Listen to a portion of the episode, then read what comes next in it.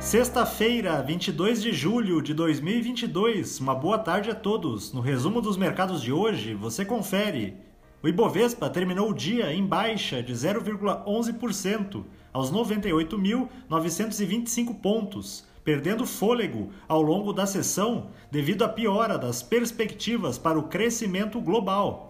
O aumento do pessimismo dos investidores levou a cotação do petróleo WTI ao seu menor fechamento desde abril deste ano, impactando as ações de empresas ligadas à commodity.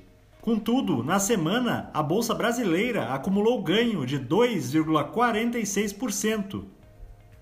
Na ponta positiva, as ações da BRF, em alta de 4,62%, avançaram depois que a companhia conseguiu derrubar a suspensão que vigorava desde 2019 para que sua unidade localizada em Abu Dhabi exportasse frango para a Arábia Saudita.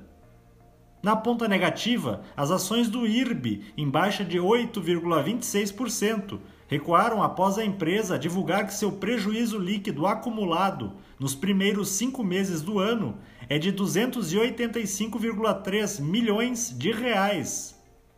Os papéis da Americanas, com queda de 5,91%, foram pressionados pela expectativa do mercado de que a empresa deverá apresentar resultado pior do que o esperado na atual temporada de balanços corporativos.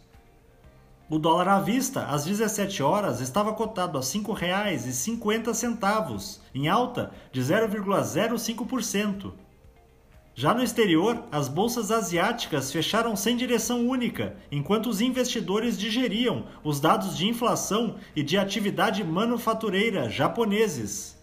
A taxa anual do núcleo do índice de preços ao consumidor do país ficou em 2,2% em junho, permanecendo acima da meta de 2%, enquanto o seu índice de gerentes de compras industrial mostrou que o setor voltou a se contrair. Ainda assim, no Japão, o índice Nikkei subiu 0,40%. Na China, o índice Xangai Composto recuou 0,06%.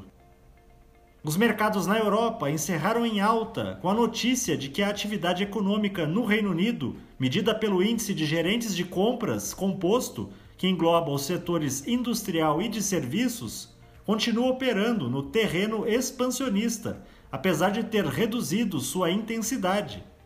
O índice Eurostock 600 teve ganho de 0,31%. As bolsas americanas terminaram em baixa frente à divulgação de dados preliminares sobre a desaceleração econômica dos Estados Unidos, com o índice de gerentes de compras composto mostrando uma contração da atividade já em julho. O Dow Jones caiu 0,43%, o Nasdaq teve baixa de 1,87% e o S&P 500 recuou 0,93%. Somos do time de estratégia de investimentos do BB e diariamente estaremos aqui para passar o resumo dos mercados. Uma ótima noite a todos!